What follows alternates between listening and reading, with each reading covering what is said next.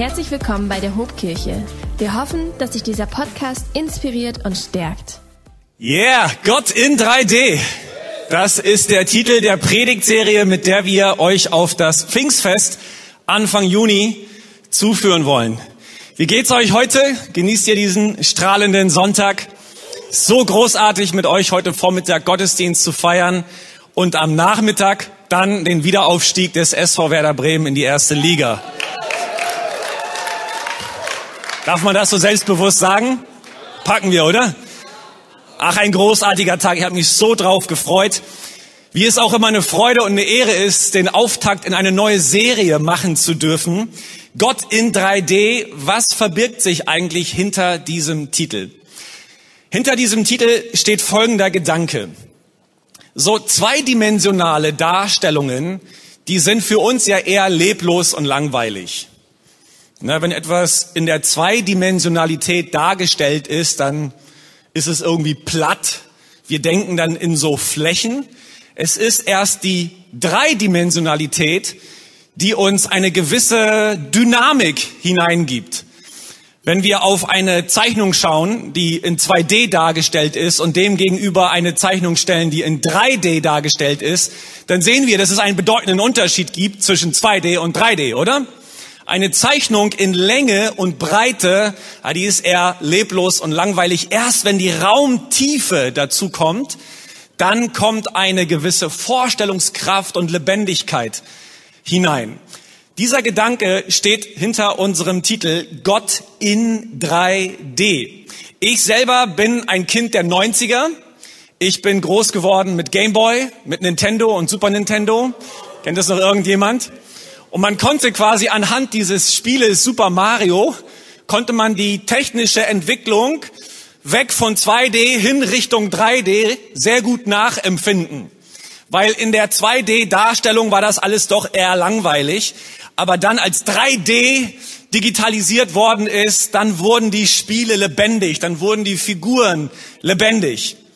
Heutzutage kann man ja ins Kino gehen, in einen sogenannten 3D-Film, und dann wird mit einer,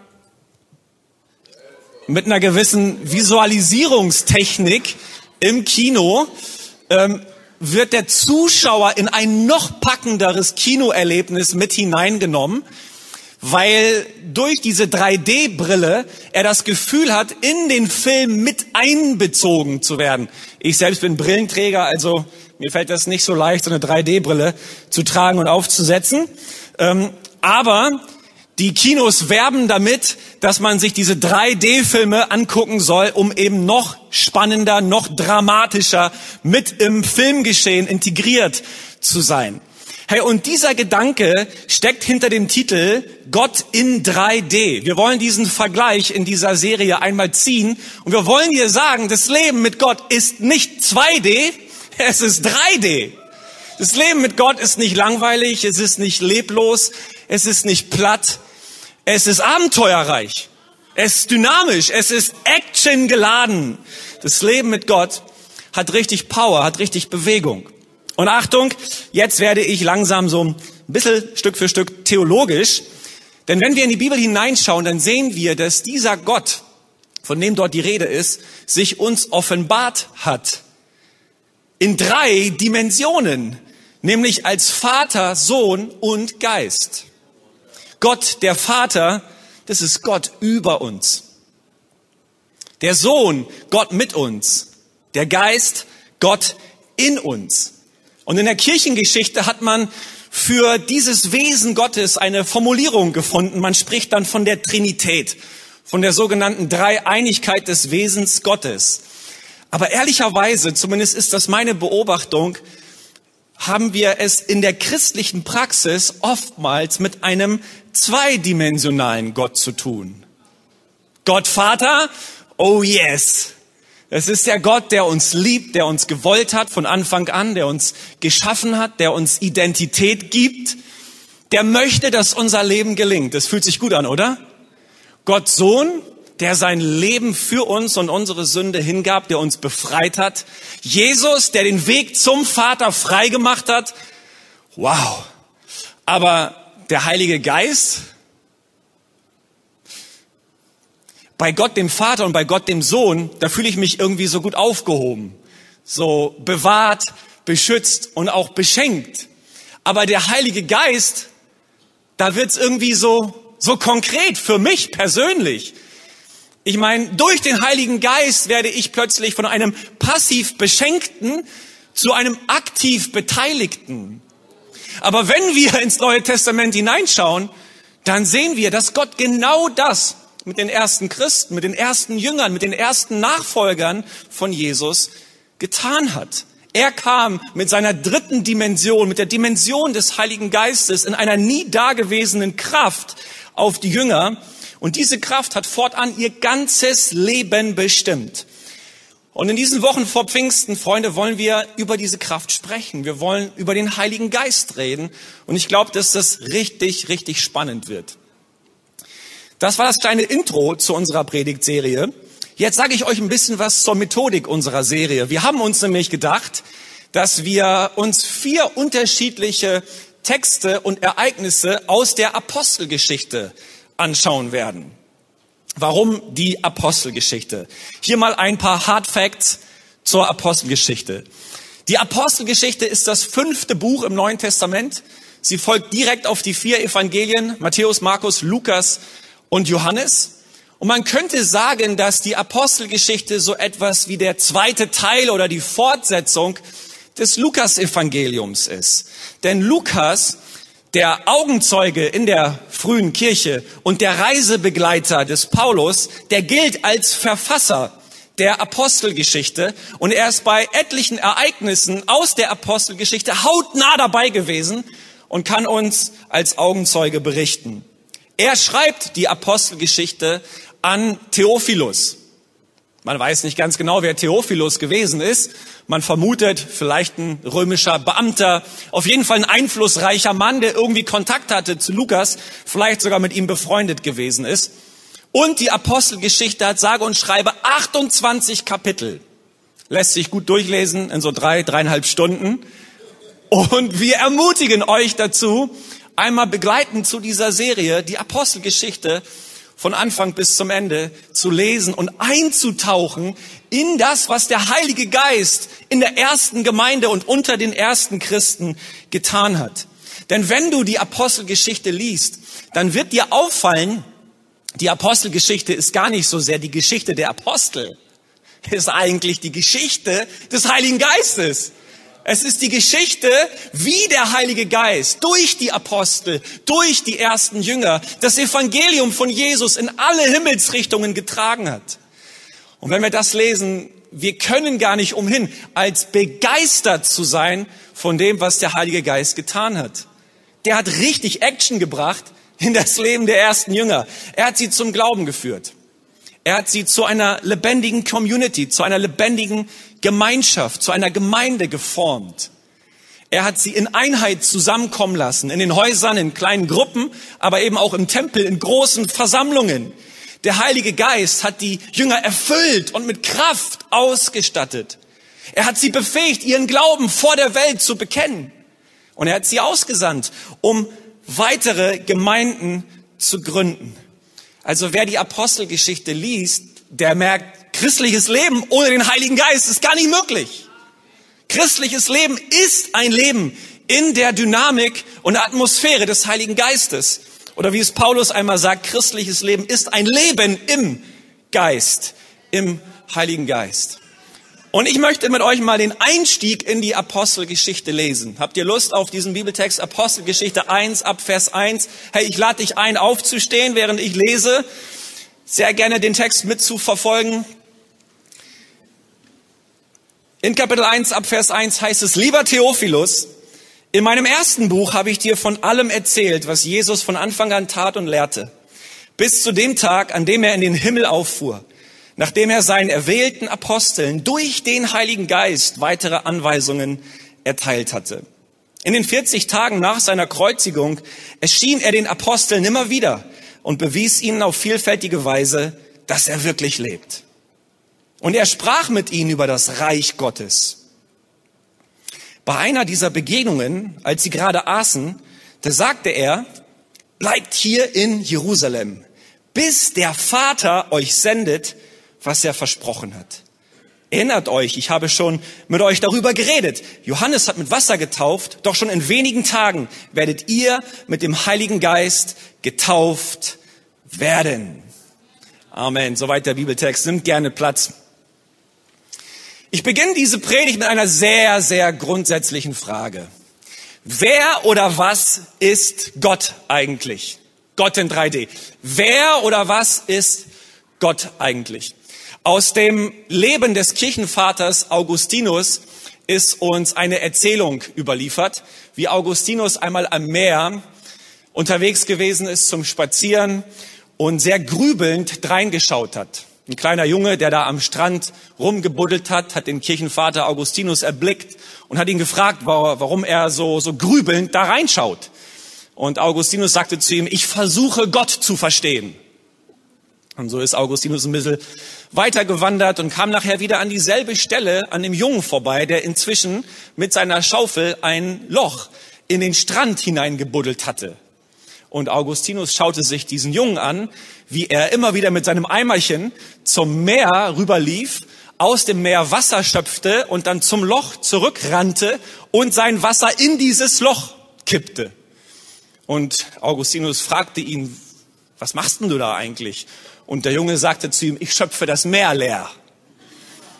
Und dann sagte Augustinus, das wird dir nie und nimmer gelingen. Der kleine Junge schaut Augustinus an und sagt, und du versuchst Gott zu verstehen. Da probiere ich doch lieber das Meer auszuschöpfen. Und mit dieser Legende, mit dieser Erzählung soll von Anfang an deutlich gemacht werden, wenn wir als Menschen versuchen, uns den transzendenten, ja, den weiten und faszinierend unbegreiflichen Gott zu erklären und zu definieren mit unseren logischen Kategorien, dann ist das von vornherein zum Scheitern verurteilt. Ne, Im Laufe der Geschichte haben wir ja viele Definitionen von dem, was oder wer Gott ist, gehört. Zum Beispiel wird gerne gesagt, Gott ist der Grund allen Seins. Oder Gott ist das höchste übernatürliche Wesen. Gott ist Quelle und Summe aller Wahrheit.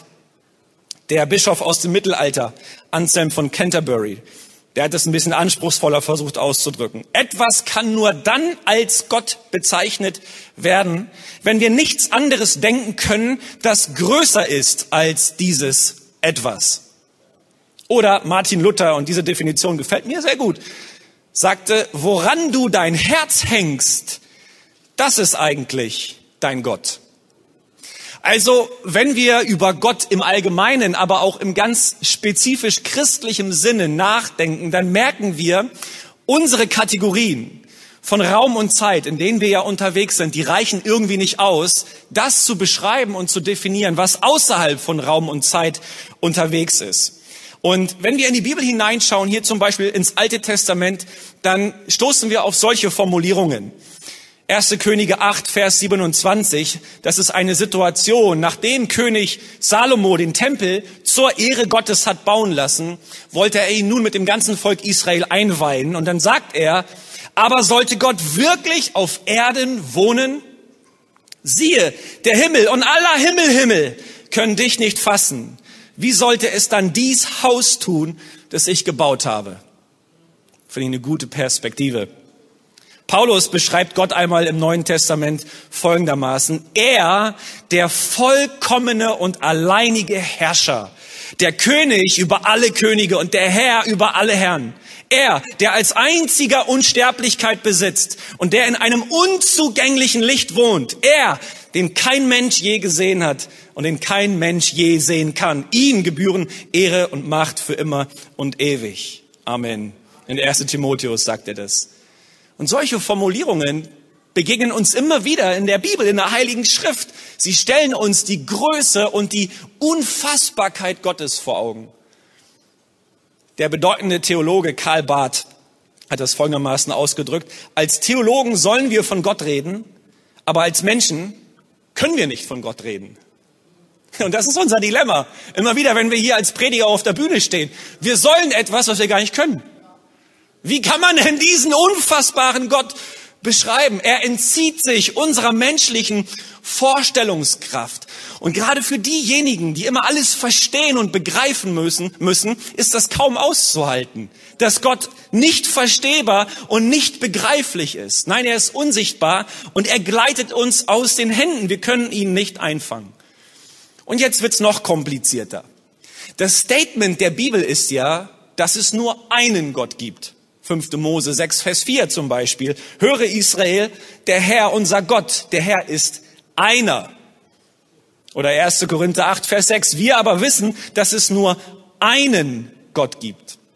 Aber dieser eine Gott, der präsentiert sich jetzt irgendwie in drei unterschiedlichen Personen, in drei unterschiedlichen Seinsweisen, als Vater, als Sohn und als Heiliger Geist. Mit anderen Worten, eins plus eins plus eins gleich eins. Äh, mit Mathe hat das irgendwie nichts mehr zu tun. Mit unserer Logik hat das irgendwie gar nichts mehr zu tun. Und haben wir hier es mit drei verschiedenen Göttern zu tun? Nein. Haben wir es mit einer Gottfamilie zu tun? Nein. Ist es ein Gott in drei unterschiedlichen Stimmungslagen? Nein. Es ist der eine Gott, der von Ewigkeit her existiert hat als Vater, Sohn und Heiliger Geist. Es ist der eine Gott, der in sich selbst der perfekte Gott ist. Ein Gott der, der perfekten Liebe und Gemeinschaft in sich selbst. Und so oft, wenn wir die, die, die Stories in der Bibel lesen, dann merken wir, dass beim Wesen und beim Wirken Gottes uns immer wieder ein Dreiklang begegnet. Er wirkt immer trinitarisch. Ein Gott, der sich in drei verschiedenen, aber doch nicht voneinander zu scheidenden Seinsweisen zeigt. Und wenn du unseren Bibeltext aufmerksam verfolgt hast, dann wird dir aufgefallen sein, dass auch hier in Apostelgeschichte 1 der trinitarische Gott am Wirken ist. Der Sohn Jesus spricht von dem Versprechen des Vaters, der den Heiligen Geist senden möchte. Das ist ähnlich bei der Taufe von Jesus auch, ne? Der Sohn Jesus wird getauft, die Stimme des Vaters aus dem Himmel erscheint und der Geist kommt wie eine Taube auf den Sohn. Also wir haben immer wieder diesen trinitarisch wirkenden Gott vor uns. So auch hier in Apostelgeschichte 1. Jesus erinnert seine Jünger an die Verheißung seines Vaters. Ja, Johannes hat mit Wasser getauft. Aber ihr sollt mit Heiligem Geist getauft werden.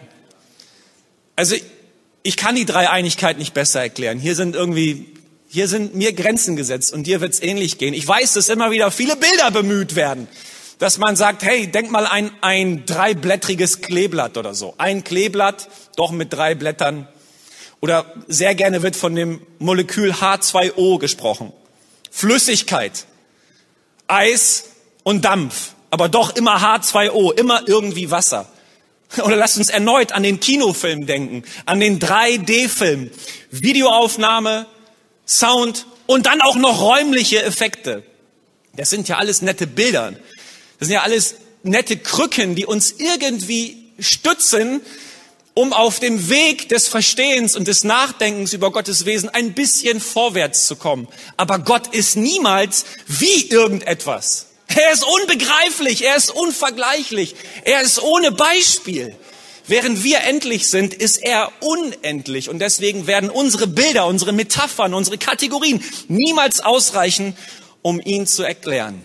Aber wisst ihr was? Und dieses Statement wollen wir in dieser Serie machen. Es geht auch nicht darum, Gott zu erklären. Es geht darum, Gott zu erfahren. Das ist ein Unterschied. Wenn Jesus hier sagt, bleibt in Jerusalem, bis der Vater euch sendet, was er versprochen hat und ihr mit dem Heiligen Geist getauft werdet, dann meint Jesus nicht, wartet und der Vater sendet euch ein Konzept. Nein, er meint damit wartet und der Vater sendet euch Kraft. Jesus meint damit nicht wartet und der Vater sendet euch einen Plan. Nein, er meint damit wartet und der Vater sendet euch Power. Es geht nicht darum, irgendwie rum zu theologisieren und theoretisch Gott erklären zu können. Es geht darum, Gott zu erfahren. Von Anfang an war das eine spielentscheidende urchristliche Erfahrung, darauf zu warten, dass man erfüllt wird mit der Kraft des Heiligen Geistes. Und erst diese Erfahrung hat so richtig Action in das Leben der ersten Jünger und Christen hineingebracht. Hey, und deswegen ist unser Wunsch für dich in dieser Serie nicht, dass du Gott ein für alle Mal kapierst. Unser Wunsch ist für dich, dass du Gott kennenlernst, dass du ihn in dein Leben einlädst, dass du sagst, Herr, ich brauche mehr von dieser dritten Dimension. Ich brauche mehr von deinem Heiligen Geist in meinem Leben. Ich bin oft kraftlos. Ich habe den Plan nicht. Herr, aber komm du mit deinem Heiligen Geist, führe du und lenke du mich. Herr, wir haben bewusst hier formuliert, es geht darum, Gott zu erfahren. Wir haben nicht gesagt, es geht darum, Gott zu erleben. Denn zwischen Erlebnis und Erfahrung gibt es immer noch einen bedeutenden Unterschied.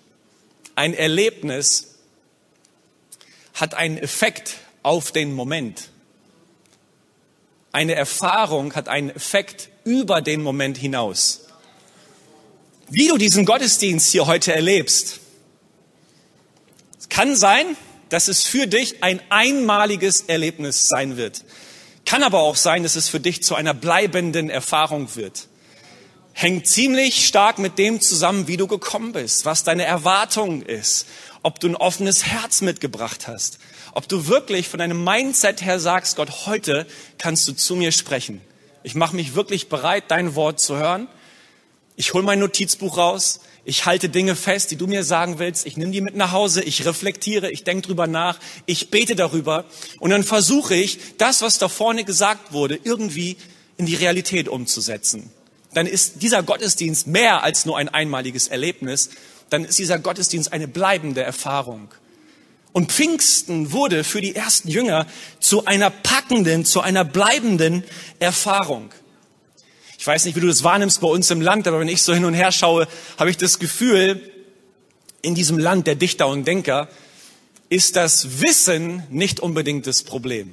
Auch unser Wissen über Gott, über die Bibel, wie sie entstanden worden ist, über die ganzen Hintergründe und so weiter, da wissen wir sehr, sehr viel. Das, glaube ich, ist aber nicht das Problem der Kirche, ist auch nicht der, das Problem der Jünger der heutigen Zeit. Wir haben kein Wissensproblem. Wir haben vielmehr ein Umsetzungsproblem. Und daran wollen wir in dieser Serie erinnern. Hey, du kannst hier rausgehen mit so einem geistlichen Wasserkopf, ne? Und du weißt sehr viel. Hey, du kannst alles über Gott wissen, ihn aber dennoch nicht kennen. Du kannst sehr, sehr viel erleben und trotzdem nichts erfahren. Wir wollen dich einladen, dass du dein Herz und dein Leben aufmachst für diese Realität der dritten Dimension Gottes. Und dass du sagst, Herr, ich brauche mehr von dir in meinem Leben. Es reicht mir nicht aus, in Seminaren zu sitzen, Vorlesungen und Podcasts mir reinzupfeifen, wo du vermeintlich mir erklärt wirst. Ich will dich erfahren in meinem Leben. Wenn ich morgens aufstehe mit den Fragen und Zweifeln in meinem Herzen, dann wünsche ich mir Gott, dass du am Start bist, dass du mich lenkst, dass du mich führst in der Kindererziehung, in meinem Studium, in den Gesprächen mit den Nachbarn und Arbeitskollegen. Komm, präge du mein Herz. Geist Gottes, erinnere mich an das, was Jesus einst gesagt hat. Mach mich sprachfähig, mach mich mutig, meinen Glauben zu bekennen vor der Welt. Lass mich mein Potenzial ausschöpfen, das du mir gegeben hast. Komm, Geist Gottes, mit der lebendigen Realität in mein Leben hinein. Ich glaube, so ein, so ein Herz brauchen wir. Jesus sagt, bleibt hier in Jerusalem, bis der Vater euch sendet, was er versprochen hat. Die Jünger mussten warten. Warum warten? Die waren drei Jahre mit Jesus unterwegs, sie haben Wunder gesehen, die wurden von ihm mit Kraft ausgestattet und jetzt sollen sie trotzdem warten. Warum wartet man? Man wartet immer dann, wenn man auf etwas oder auf jemanden angewiesen ist. Dann muss man warten. Ich warte auf den Bus und der kommt, wann er kommt. Kann ich nichts machen. Ich warte auf den Sommer. Wie gut, dass der vor der Tür steht. Dann warte ich irgendwann auf Weihnachten. Und so oft, wenn ich dringend los will, warte ich auf meine Frau. Ich hab's halt nicht in der Hand. Die Jünger, die Jünger sollten warten. Jesus setzt hier ein Statement. Er macht von Anfang an klar, Freunde, nicht der Heilige Geist wartet auf euch. Ihr wartet gefälligst auf den Heiligen Geist. Nicht der Heilige Geist braucht euch, ihr braucht den Heiligen Geist. Nicht der Heilige Geist ist von euch abhängig, ihr seid von ihm abhängig. Nicht ihr bewegt den Heiligen Geist, der Heilige Geist, er bewegt euch. Und genau das passiert dann in Kapitel 2. Wir lesen dort, am Pfingsttag, da waren alle versammelt. Plötzlich ertönte vom Himmel ein Brausen wie das Rauschen eines mächtigen Sturms und erfüllte das Haus, in dem sie versammelt waren. Dann erschien etwas, das aussah wie Flammen, die sich zerteilten, wie Feuerzungen, die sich auf jeden einzelnen von ihnen niederließen. Und alle Anwesenden wurden vom Heiligen Geist erfüllt und fingen an, in anderen Sprachen zu sprechen, wie der Heilige Geist es ihnen eingab.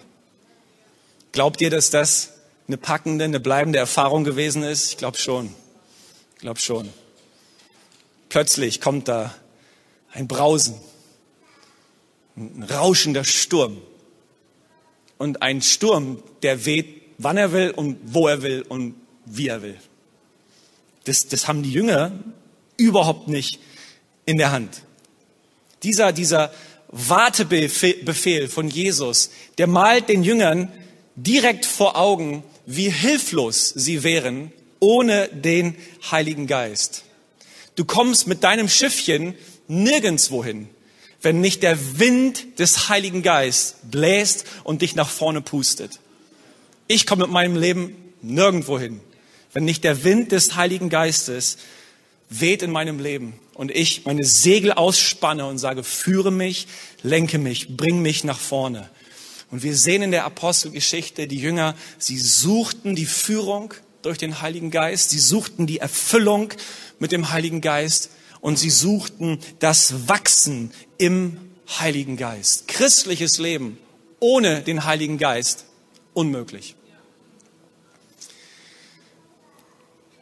Zum Abschluss der Predigt muss ich noch ein letztes Statement setzen. Wenn wir hier Apostelgeschichte 2 lesen, von dieser, von dieser Kraft, die uns dort beschrieben wird, dann könnten wir sehr schnell denken, dass der Heilige Geist sowas wie unpersönliche, übersinnliche Kraft und Magie ist. Aber diesen Fehler dürfen wir nicht machen. Wenn wir auf das schauen, wie der Heilige Geist sowohl im Alten als auch im Neuen Testament beschrieben wird, da ist gar nicht so sehr das Wort Geist, wie wir es im Deutschen gebrauchen, ausschlaggebend. Unser Wort Geist klingt ja schon fast wie Gespenst. Hat mit der Vorstellung der Bibel gar nichts zu tun. Im Alten Testament lautet Geist Ruach. Und im Neuen Testament ist es das griechische Wort Pneuma. Und dahinter steckt jedes Mal die Vorstellung vom Lebensodem Gottes, vom Atem Gottes. Und dir wird sehr schnell klar, du lebst eigentlich nur, weil der Heilige Geist dich atmen lässt. Der Heilige Geist ist, ist nicht unpersönliche Energie irgendwo, wabert da im, als Fluidum irgendwo im Kosmos herum. Der Heilige Geist ist die dritte Dimension des lebendigen Gottes, zu dem du Beziehung leben kannst. Und wenn er dich erfüllt und wenn er bei dir ist, dann nicht um dir Gänsehaut zu verpassen, sondern damit du mit ihm Beziehung und Freundschaft entwickelst und lebst. Der Heilige Geist ist kein S, er ist ein Er, eine, eine, eine Person mit Gefühlen, der er kann betrübt werden. Man kann den Heiligen Geist dämpfen, man kann ihn ausschließen. Man kann ihn aber auch erfreuen, man kann mit ihm reden, man kann seine Stimme hören, man kann sich von ihm leiten lassen. Der Heilige Geist ist die real erfahrbare Dimension Gottes in unserem Leben.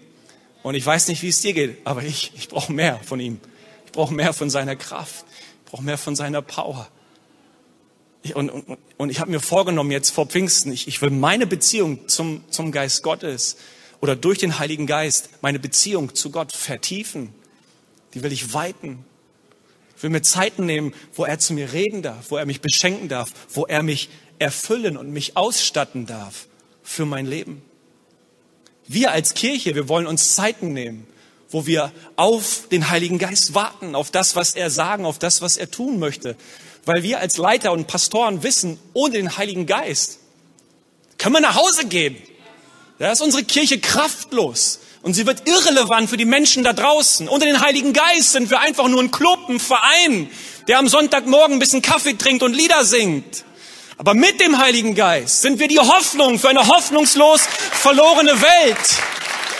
Und der Heilige Geist möchte uns gebrauchen, dass wir rausgehen, dass wir mutig erzählen von dem, wer Jesus für uns ist und was er getan hat in unserem Leben. Hey, und in dieser Serie wollen wir dich ganz, ganz persönlich fragen, wer ist denn der Heilige Geist für dich? Hat dein Lebensalltag Raum für die Dimension des Heiligen Geistes?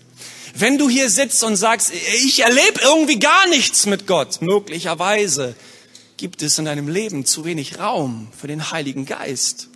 Weil wenn er da ist, dann, dann, dann kommt Action, dann kommt Abenteuer. Nein, man ist nicht täglich auf den, auf den Bergen unterwegs und schwebt dann von Herrlichkeit zu Herrlichkeit. Aber wenn der Heilige Geist am Start ist, können Dinge passieren, die sonst nicht passieren können. Das, was dir unmöglich ist, wird plötzlich möglich. Freunde, wir brauchen mehr von der Realität Gottes durch den Heiligen Geist in unserem Leben. Und dafür würde ich gerne beten. Vielleicht können wir gemeinsam aufstehen. Halleluja.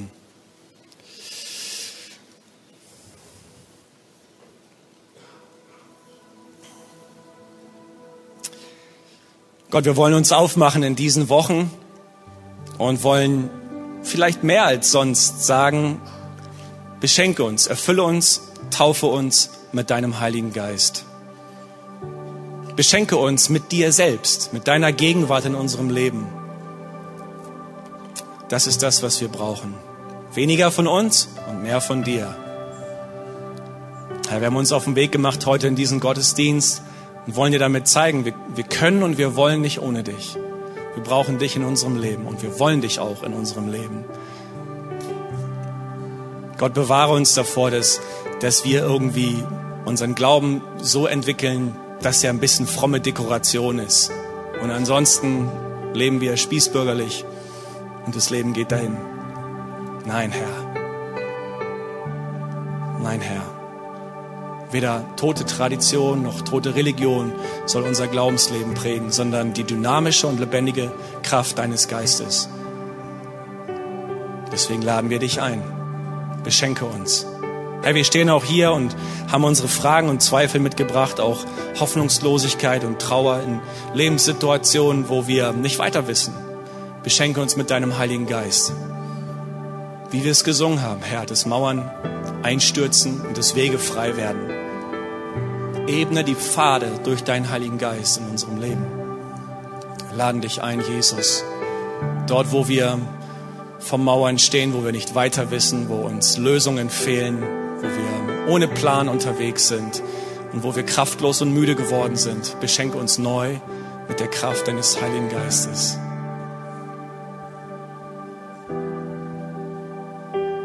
Komm, Kirche, wir wenden uns Gott zu, schenken ihm Raum jetzt in diesem Moment, dass er uns füllen kann mit seiner Power, dass er in uns sein Werk bewirken kann. Komm, Jesus, komm mit der Kraft deines Heiligen Geistes. Komm, Jesus. Wenn dich dieser Podcast gesegnet hat, würden wir gern deine Geschichte hören. Schreib uns doch unter hallo@ho.de oder noch besser, schau einfach mal persönlich bei uns vorbei. Wir freuen uns auf dich.